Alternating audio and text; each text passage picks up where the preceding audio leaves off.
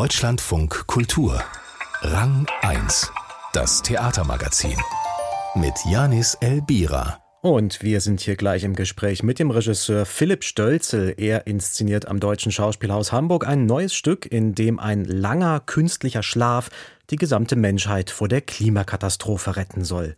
Außerdem sind wir zu Besuch in Berlin-Neukölln. Dort arbeitet ein engagiertes Kieztheater gegen den Ruf des Stadtteils als Problem- und Böllerbezirk. Es ist das Jahr 2030. Die Erde droht endgültig unbewohnbar zu werden und selbst der Mars taugt nicht so wirklich als Ausweichquartier. Was also tun? Die Lösung? Für ein volles Jahr soll die gesamte Menschheit in einen tiefen künstlichen Schlaf versetzt werden, damit die Natur sich erholen und der Planet durchatmen kann. Aber irgendwann kommt das große Erwachen und mit ihm die Frage, was hat sich verändert und wer sind die Gewinner, wer die Verlierer des langen Klimakomas. Das ist die Situation im Stück Der lange Schlaf des australischen Autors Finnegan Kruckemeyer. Kommenden Freitag gelangt es am Hamburger Schauspielhaus zur deutschsprachigen Erstaufführung und inszenieren wird diese der Filmemacher, Opern- und Theaterregisseur Philipp Stölzel. Schönen guten Tag. Ja, guten Tag. Finnegan Kruckemeyer, Herr Stölzel, ein australischer Autor mit zum Teil deutschen Vorfahren, daher auch der Name. Das ist, muss ich ehrlich sagen, ein Autor, der mir erstmal gar nichts sagte. Wie ist dieser Text, der lange Schlaf, zu Ihnen gekommen? Der Text wurde ähm, angeboten hier auf dem Markt. Also das Stück hat in Australien mehrere Preise gewonnen, ist dort auch Stück des Jahres geworden, hat dort ähm, relativ viel Aufsehen erregt. Der Finnegan ist, die haben tatsächlich deutsche Wurzel. Der Vater ist tatsächlich in Deutschland noch aufgewachsen und die sind so Hippie-Leute, glaube ich, die nach Australien ausgewandert sind. Und das Stück ist eben für den deutschen Markt übersetzt worden, lustigerweise vom Vater von Thomas Kruckemeyer. Mhm. Und als wir für die Produktion am Hamburger Schauspielhaus ein Stück gesucht haben, habe ich mich doch eine ganze Reihe von Stücken gelesen, natürlich auch viel sozusagen ältere Texte oder Klassiker und man überlegt so, was, was will man machen, was ist wichtig, ähm, was beschäftigt einen und mich beschäftigt, wie so viele hoffentlich, ähm, der Klimawandel sehr. Und ich hatte das Gefühl, hier ist ein Text, in dem man so eine ganz unmittelbare Aktualität erreichen kann. Das sucht man ja immer im Theater, wo du sagst, wo sind die Stücke, die tatsächlich direkt zur Gegenwart sprechen. Und ich hatte das Gefühl, der lange Schlaf, Hibernation, Winterschlaf heißt es auf Englisch, bietet dafür die Chance. Vielleicht, wenn wir uns diesen Autor trotzdem noch mal kurz angucken, der ist knapp über 40, der hat schon über 100 Stücke geschrieben tatsächlich. Und trotzdem ja. ist das jemand, der hierzulande selbst Theaterleuten kaum was sagt. Haben Sie eine Erklärung dafür, warum das so ist? Ja, ich habe überhaupt das Gefühl, dass in der gegenwärtigen Stimmung im deutschsprachigen Theater dieses, ich sag mal, angloamerikanische Drama, da gibt es immer so dieses Klischee-Ding, well-made play, mhm. also diese Tonlage, die so ganz gegenwärtig und filmisch und direkt ist und, und so auf ganz klassisches Dialogtheater setzt. Das ist im Moment nicht die Art von Theater, die, die, die ganz viel stattfindet. Deswegen wundert mich das eigentlich nicht, das kann sein. Dieses Stück jetzt spielt so sozusagen ein Was wäre wenn Spiel durch. Also was wäre, wenn man die Welt einfach mal für ein Jahr auf Pause schalten und die Natur einfach machen lassen könnte. Das erinnert ja ein bisschen tatsächlich an die Corona-Lockdowns, als man teilweise auch das Gefühl hatte, die Natur erobere sich so nach und nach die Straßen, die leeren Straßen draußen zurück. Tatsächlich verweist der Text ja auch ein, zwei Mal auf die frühen Zwanziger, also implizit auf die Pandemie. Wie dramatisiert denn der lange Schlaf dieses Gedanken Gedankenspiel und welche Fragen wirft er dabei auf? Ich habe das Gefühl, das Stück ist schon inspiriert sozusagen vom Lockdown 1, wo ja messbar war, dass die CO2-Werte zurückgingen, wo man das Gefühl hat, was passiert eigentlich, wenn du die Welt mal einfach zum Stillstand bringst. Und das Stück verweist in vielfacher Hinsicht auf die Erfahrungen in der Pandemie, auch natürlich in dieser ganzen Uneinigkeit, wie man mit der Pandemie umgehen soll. Also die, die Pandemie ist ja auch eine Zeit von absoluter gesellschaftlicher Spaltung. Die Frage, wer gewinnt durch die Pandemie, wer verliert, wo greift der Staat sinnvoll ein ins Leben, wo beginnt eine Diktatur, haben ja auch viele gefunden. Also die Frage ist eben bei der Pandemie ganz stark gewesen, du hast eine Herausforderung, die eigentlich alle betrifft. Wie geht man damit um? Wo endet hier die persönliche Freiheit?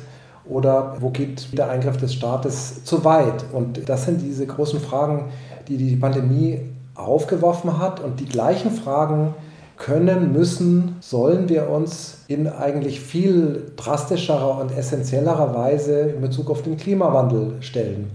Und das ist das, was das Stück auf eine, wenn man so will, metaphorische Weise diskutiert.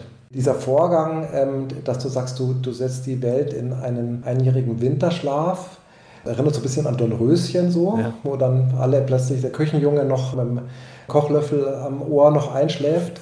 Aber die Frage, wüssten wir nun, dass dieser einjährige Winterschlaf die Welt äh, sozusagen vor den drei Grad und vor diesem Schlittern in die Katastrophe rettet, würden wir es tun und würden wir die ganze Menschheit einschläfern, ungewiss, ob wir jeweils wieder aufwachen.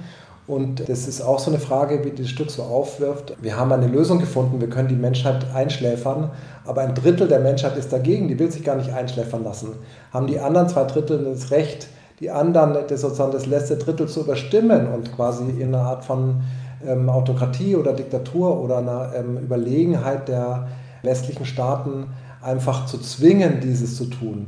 Ich sage es mal so ganz drastisch, wie viel Diktatur brauchen wir eigentlich, um als Menschheit zu überleben? Die Wahrheit ist, dass wir uns als Menschen und in unserer ganzen Art zu leben absolut verändern und irrsinnig einschränken müssen, um überhaupt zu überleben. Das ist die Wahrheit und dass das 80 Prozent der Menschheit nicht wahrhaben will, mhm. auch irgendwie Teile der Erde, wo das überhaupt gar nicht angekommen ist, oder wohl gerade erst das Leben beginnt ein bisschen besser zu werden. Wir rasen eigentlich auf irrsinnige Konflikte zu. Also die warten auf uns. Jetzt haben Sie vorhin schon gesagt, das ist auf den ersten Blick ein klassisch dialogisch gebautes Stück. Gleichzeitig hat es ja fast epische Züge. Es treten wahnsinnig viele Figuren auf. Die Erzählebenen springen zwischen vor, während und nach diesem Winterschlaf hin und her. Das ist in vieler Hinsicht eben wirklich, Sie haben es gesagt, ganz anders als das, was die deutschsprachige Gegenwartsdramatik im Moment so auszeichnet. Was reizt Sie als Regisseur an dieser Form von dramatischem Text? Kann der etwas, was der deutschsprachigen Dramatik gerade so ein bisschen fehlt? Das kann ich so nicht sagen. Ich, also ich selber gucke als Zuschauer total viel verschiedene Art von Theater. Die performativen Tonlagen, die man so äh, sieht auf deutschen Bühnen, finde ich auch oft sehr spannend. Ich selber als Regisseur komme eigentlich immer im Dienste einer Geschichte, die man so erzählen möchte. Und ich habe das Gefühl, diese Geschichte dieses langen Schlafs ist eben eine erzählenswerte. Mhm. Wie die nun erzählt wird, ist zweitrangig eigentlich. Das Stück jetzt, was wir uns ausgesucht haben, also ich würde sagen, das, ist, das Stück ist ein bisschen TV-esk, also es könnte mhm. auch eine Fernsehserie eigentlich sein. Und das ist eine Tonlage, die, äh, finde ich, auf der Bühne auch total legitim ist. Die hat Tücken, sage ich mal so. Man hat das Gefühl, die Dialoge sind eher für eine Kamera geschrieben als für eine große Bühne. Also das ist sicherlich nicht Richard III., der, ähm, so rein von den Figuren und der, den Fallhöhen, sondern es ist eben so ganz nah an, an Szenen und persönlichen Lebensläufen. Die Geschichte ist absolut episch aber die Geschichten und die, die Blickwinkel, über die wir diese riesige epische Geschichte äh, wahrnehmen und erzählen, sind eben ganz privat und ganz intim an Leuten in auf verschiedenen Paaren und Leuten auf der ganzen Welt ähm, angehängt. So. Und da ist das Stück durchaus zwar von der Tonlage well made, aber die Art, wie diese, wie diese Geschichten erzählt sind, ist durchaus collagig. Also wir bekommen so Ausschnitte von Situationen, Figuren im, in, innerhalb von zehn Jahren vor und nach dem Winterschlaf erzählt. Aber die, die riesigen Leerstellen zwischen diesen kleinen, ausschnittshaften Momenten, die wir mitbekommen und erzählt bekommen auf der Bühne, die muss man selber füllen als Zuschauer. Jetzt haben Sie vorhin gesagt, das Stück erscheine so ein bisschen TV-esk. Das war ja etwas, was man auch über Ihre davorliegende Inszenierung gesagt hat, nämlich das Vermächtnis von Matthew Lopez am Münchner Residenztheater. Ähm, ein riesiges Epos über schwules Leben und Sterben in den USA, sieben Stunden lang in ihrer Inszenierung. Wie gesagt, da war viel die Rede davon, das sei jetzt die Netflix-Ästhetik und das Gefühl von Binge-Watching übertrage sich quasi auf den Theatersaal. Sie haben ja nun selber viele Filme gemacht, fürs Kino, fürs Fernsehen. Wie spielt denn Ihre Arbeit als Filmemacher in Ihre Theaterarbeiten hinein? Wo ist Theater vielleicht Limitierung und wo ist es dann auch wieder Befreiung? Ich genieße die Theaterarbeit total. Ich habe in den letzten 10, 15 Jahren so mein Leben so geteilt zwischen Kino und Musiktheater. Und das Schauspiel hat sich so langsam dazu geschlichen. Bei mir ist es so, beim Filmemachen, das ist eher eine sehr fragmentierte Arbeit, sehr technisch auch. Großteil meines Lebens als Filmregisseur besteht eigentlich im Entwickeln und Schreiben.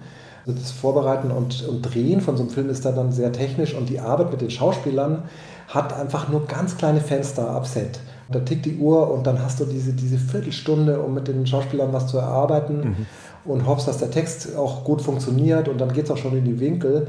Das führt da so ein bisschen so ein Dasein, die Schauspielarbeit im Filmkontext, die manchmal mich unbefriedigt zurücklässt. Für mich ist es wahnsinnig schön, im Rahmen von einer Theaterproduktion wirklich viel Zeit mit den Schauspielern zu verbringen und wirklich mit Ruhe und Intensität und auch viel, ich sag mal, seelischen Einsatz meinerseits und, und von Seiten der Schauspieler danach Figuren äh, zu graben und nach seelischen Zuständen. Das ist für mich wirklich ein richtiges Lebensglück. So, das macht mir einfach wahnsinnig Spaß und gibt mir total viel. Deswegen freue ich mich, dass das sozusagen in neu jetzt in, oder immer stärker so in mein Leben so reinkommt.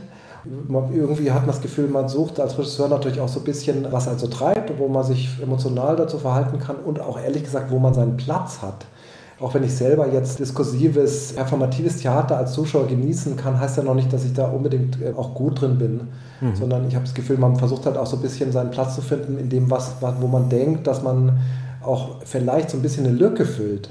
Da fühle ich so selber, dass ich da so ein bisschen mich verorte, dass ich natürlich so als Filmtyp, der ein Stück weit von außen so ins Theater reinkommt, dass ich jetzt überhaupt keinen Druck habe, praktisch jetzt irgendeine Tonlage zu bedienen. Ich freue mich, wenn das irgendwie ankommt beim Publikum und man irgendwo, das irgendwo hinfindet und Leuten was sagt.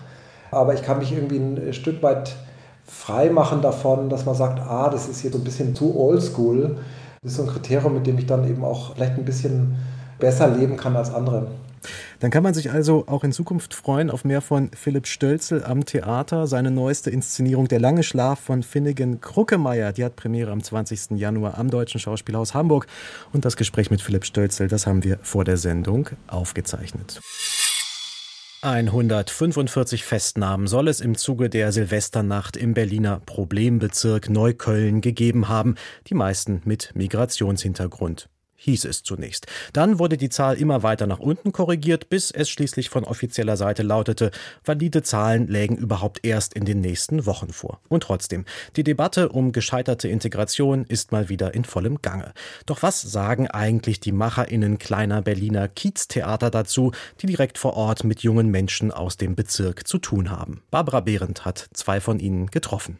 Am Böhmischen Platz zeigt sich jene oft zitierte Vielfalt, für die man Neukölln lieben muss. Mitten im alten Rixdorf gelegen, einer der Orte, die Wolfgang Schäuble 2006 als den Slum Deutschlands bezeichnete, sitzt hier an einem sonnigen Winternachmittag ein arabisch wirkendes Pärchen auf einer Bank. Sie trägt Kopftuch, daneben eine Hipster-Frau mit Dackel an der Leine.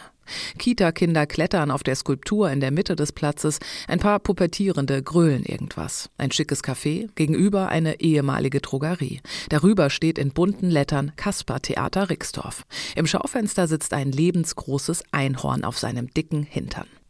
Die Kiezidylle aber täuscht zwei Wochen nach Silvester. Arthur Albrecht, der das kleine Theater hier seit fast 20 Jahren betreibt, springt im Gespräch vom Stuhl auf, so entsetzt ist er.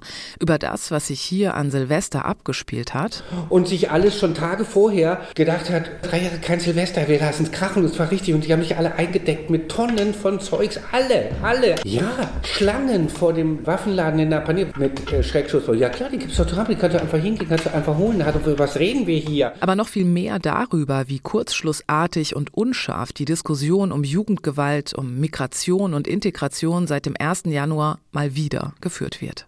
Auf die Politik ist er richtig sauer, weil sie seit 20 Jahren, sagt er, zu wenig tut. Leute, macht euch doch nichts vor. Ihr habt es vergeigt, ihr seid nicht rein, ihr habt es belassen und Sprüche geklopft.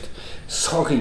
Und das alles fällt jetzt aber so richtig auf die Füße. Und man muss schon fast dankbar dafür sein, dass dieser Knall mal passiert ist, um zu sagen, das gibt es seit 20 Jahren, ihr könnt da genau, wenn ihr genau hinguckt, seht ihr das doch alles. Theater, Schule, Kindergärten, überall, wo man hier hinguckt, wird der Mangel verwaltet. Neben ihm sitzt Nora Barbiche, eine 27-jährige Grundschullehrerin. Sie ist in Rixdorf geboren und aufgewachsen und engagiert sich schon seit über zehn Jahren im Kasper-Theater bei interkulturellen Projekten und Ferienworkshops.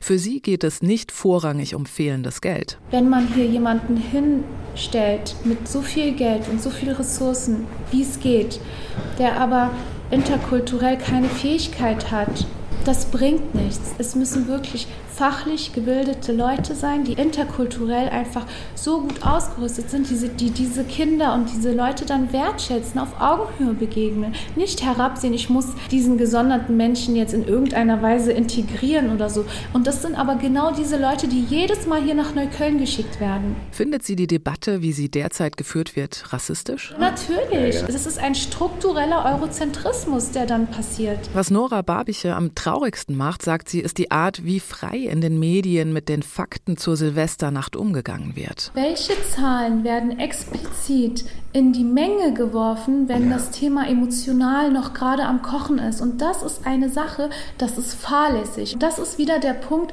warum ich mich selber als Kind, jetzt muss ich mich selber so gesondert sehen, mit Migrationshintergrund in Deutschland. Ich spreche nur diese Sprache. Also ich liebe dieses Land, aber ich fühle mich gerade verloren. Was kann ein Theater im Kiez da tun? Das Kaspertheater spielt nicht nur für Kinder und Jugendliche, zum Beispiel auf dem Böhmischen Platz am Sonntagnachmittag, erschwinglich für jeden Geldbeutel, sondern auch mit ihnen. Und im Theater ist es halt so, dass die Kinder viel handeln können.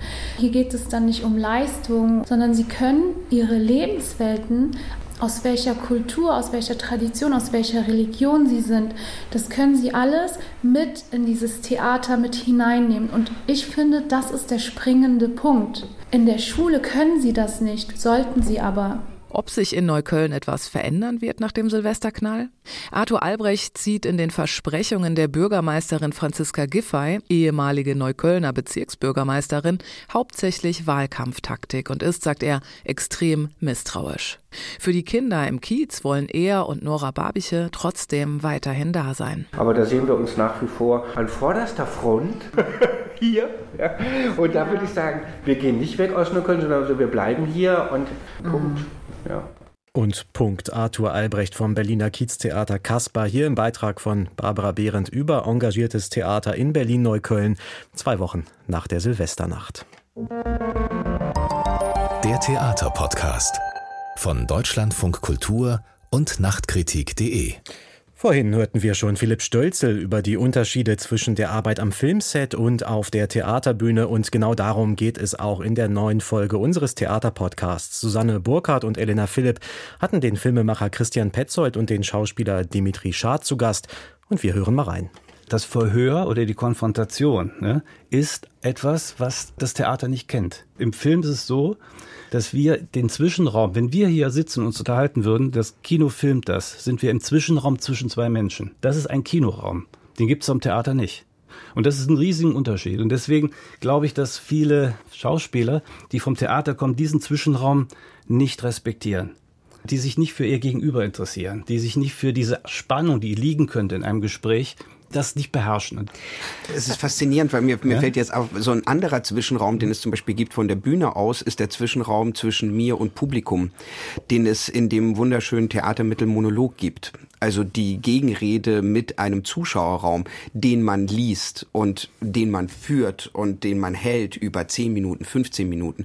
Das ist wiederum so etwas sehr Faszinierendes, was nur rein die Bühne kann. Und das ist dieser Zwischenraum, der so extrem faszinierend zum Beispiel für mich immer ist, weil ich liebe Monologe. Ich liebe dieses Gefühl, vor vier, fünf, sechs, 700 Leuten zu stehen und tatsächlich Spannung führen zu können in diesem Augenblick. Das ist so dieser faszinierende Zwischenraum, der dort zum Beispiel entsteht. Dimitri Schad und Christian Petzold im neuen Theaterpodcast von Deutschlandfunk Kultur und Nachtkritik.de in voller Länge zu hören auf deutschlandfunkkultur.de und überall, wo es Podcasts gibt.